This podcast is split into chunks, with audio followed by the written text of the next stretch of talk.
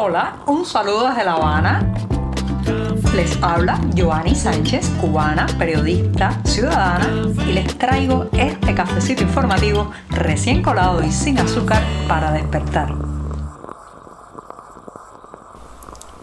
Lunes de incertidumbre y angustia. Sí, angustia es la palabra para definir esta jornada en Cuba, especialmente en el occidente cubano, tras los sucesos que ocurrieron el pasado viernes, que les comentaré especialmente en este programa. Pero antes de decirles los titulares de este 8 de agosto de 2022, voy a pasar a servirme el cafecito. Y eh, mientras tanto, les digo que en un primer momento les hablaré de que sigue fuera de control el incendio en la base de supertanqueros de Matanzas. ¿Cómo está afectando esto no solamente a los residentes en esa ciudad del occidente cubano, sino también a otras regiones como La Habana, que hemos amanecido hoy en penumbras básicamente porque el cielo y el sol está cubierto y tapado por las nubes con eh, los residuos de la combustión de lo que está ocurriendo en territorio matancero. En un segundo momento, cuestionar y pedir información. Ese es el papel del ciudadano, señoras y señores. No le tengamos miedo a la palabra política. La política es lo que hacemos y lo que debemos hacer cada día. Y este es un tema en específico centrado en la actual situación. Y por último, porque hoy solamente voy a tocar dos temas y una recomendación cultural final, les recuerdo que el próximo 12 de agosto se presentan los libros de dos eh, cubanos que hacen memoria sobre su pasado y sobre lo que han vivido en la tertulia La otra esquina de la palabra, de las palabras en Miami, Estados Unidos. Ahora sí están presentados los titulares, servido el café y este programa de un lunes inquietante ya puede comenzar.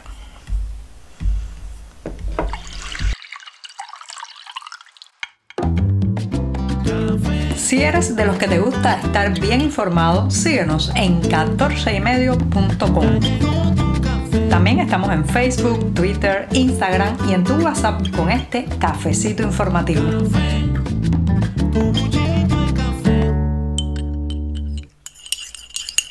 Voy a revolver rápidamente y darme el primer buchito del día porque les confieso que no tengo ni siquiera ganas de este buchito informativo, de tomarme un café y disfrutarlo por la situación que está viviendo Cuba ahora mismo.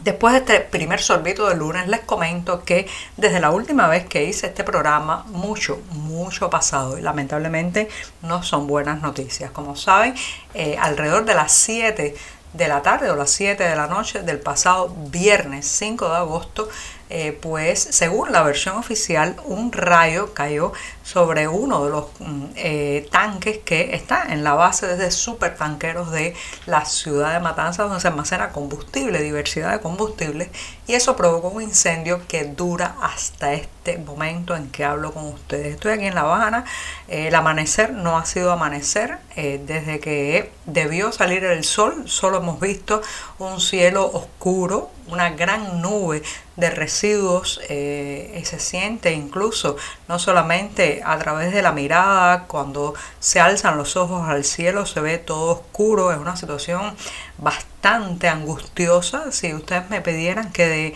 definiera con una palabra lo que siento ahora mismo, lo que muchos habaneros y cubanos están sintiendo, diría la palabra angustia. Hay una angustia porque no se sabe muy bien lo que está pasando, pero vemos sobre nuestra ciudad un manto oscuro que ha ennegrecido la mañana, el sol prácticamente no pudo eh, verse cuando salió por el horizonte, eso no solamente es una cuestión visual, como les decía hace unos segundos, sino también se percibe en la salud. Por ejemplo, eh, yo tengo la garganta cerrada, eh, irritada hace varios días desde que comenzó este, comenzó este fuego. También hay cierta sensación de ardor en los ojos. Tengo contacto con personas que son alérgicas, otros que son asmáticos y la están pasando muy mal porque sobre la ciudad eh, pues está flotando esa nube de desechos de las explosiones que eh, han ocurrido a lo largo de estas jornadas. Ha habido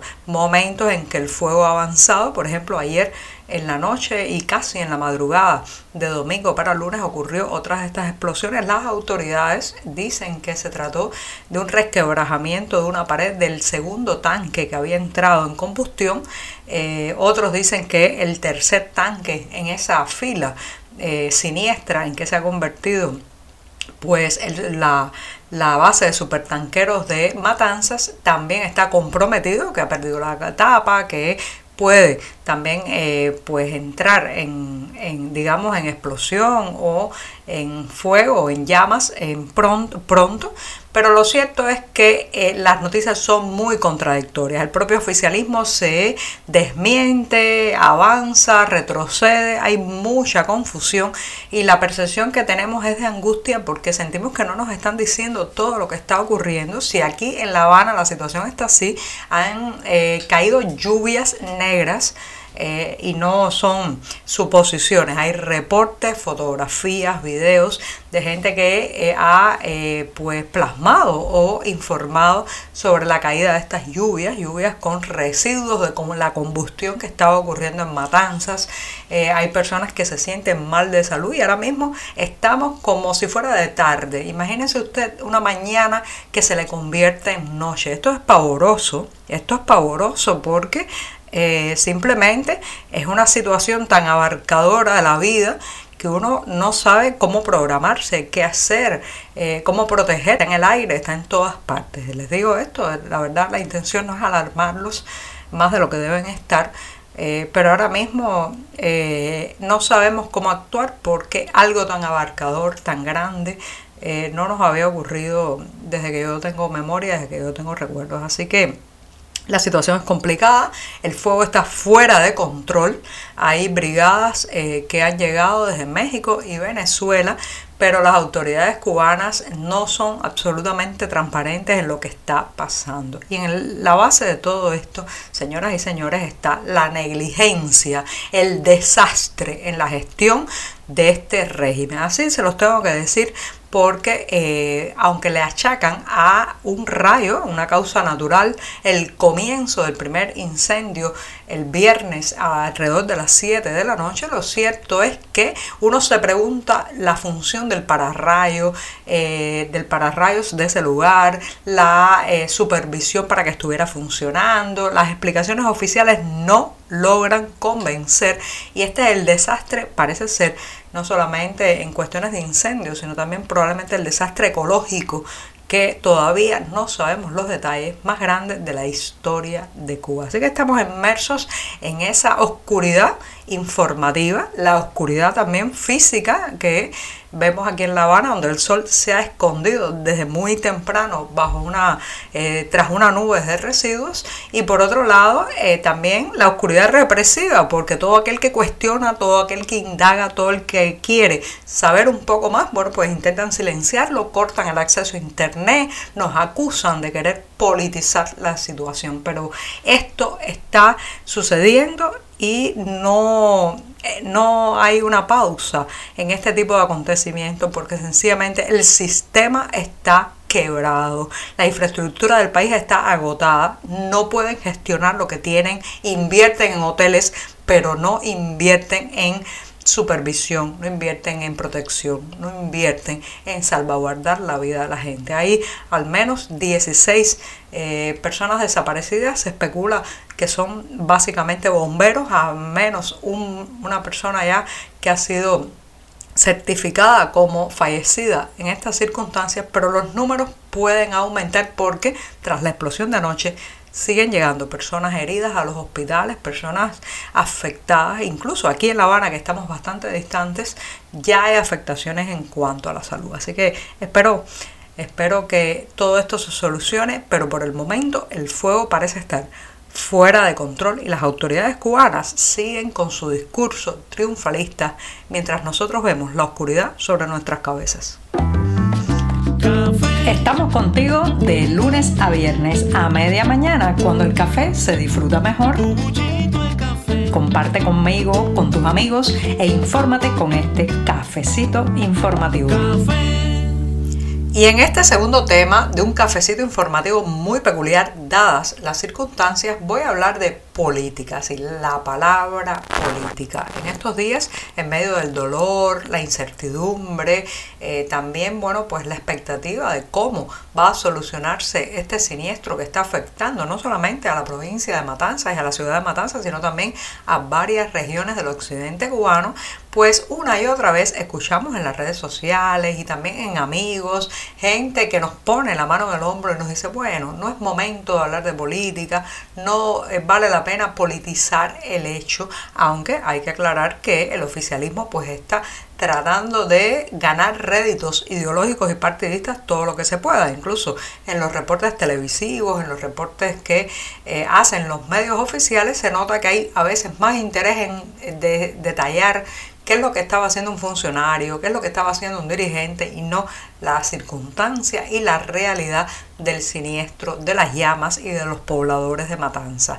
Pero bueno, eh, siempre hay alguien que dice, no vamos a politizar, no echemos la política en este momento. Señoras y señores, dejemos de tenerle miedo a la palabra política. La política lo es todo en un país y los ciudadanos tenemos que ejercer la política, pero no en minúsculas, en mayúsculas. La política es el arte de cuestionar también al poder, de pedirle que rinda cuentas, de obligarle a la transparencia, que es lo que no ha habido eh, pues mucho en este siniestro lamentable que está ocurriendo todavía, está en desarrollo en la ciudad de Matanza. Entonces, eh, la política no es ni, ni, tiene que ser una cosa que se ponga por encima de la humanidad, que se ponga por encima del drama de esas familias que no saben dónde están eh, las personas desaparecidas en el siniestro y se temen lo peor. La política no es eso. La política es obligar al oficialismo a que gestione de manera transparente, pública y acertada esta crisis. La política es preguntarnos por qué pasó, por qué no se gestionó bien en sus primeras horas, por qué se ha priorizado en muchas ocasiones el eh, hecho de la vitrina, la, eh, lo que se va a mostrar al exterior y no el acabar cuanto antes estas llamas, acabar cuanto antes este dolor. Entonces, hagamos política, pero de verdad, con, con conciencia, no nos dejemos eh, pues de alguna manera maniatar cívicamente en eso de que los ciudadanos no hacen política, que esto es un momento solamente de llorar, que esto es un momento solamente de regodearnos en el dolor, para nada. Este es el momento de exigir, este es el momento de hacerle ver al oficialismo también que no tiene la capacidad de gestionar un país y que la mala gestión, la mala organización, los desastres, el triunfalismo están costando pero no las vidas de ellos, le están costando las vidas a los ciudadanos, no están costando nuestras vidas. Y digo adiós a este programa de lunes recordándoles que el próximo viernes 12 de agosto en la tertulia La otra esquina de las palabras se están presentando dos volúmenes, ¿sí? Dos libros de memorias. Uno de ellos de mis días en la televisión cubana de Oscar López y otro Recuerdos de un niño cubano de Fernando Torre Balmaceda. Esto, reitero, en la otra esquina de la palabra, que es una tertulia que se hace en el Museo Americano de la Diáspora Cubana en Miami, Estados Unidos. Así que ya saben los detalles, como siempre, en la cartelera del diario digital 14 y medio. Muchas gracias esta mañana. Por hoy es todo. Te espero mañana a la misma hora. Síguenos en 14medio.com. También estamos en Facebook, Twitter, Instagram y en tu WhatsApp. No olvides, claro está, compartir nuestro cafecito informativo con tus amigos.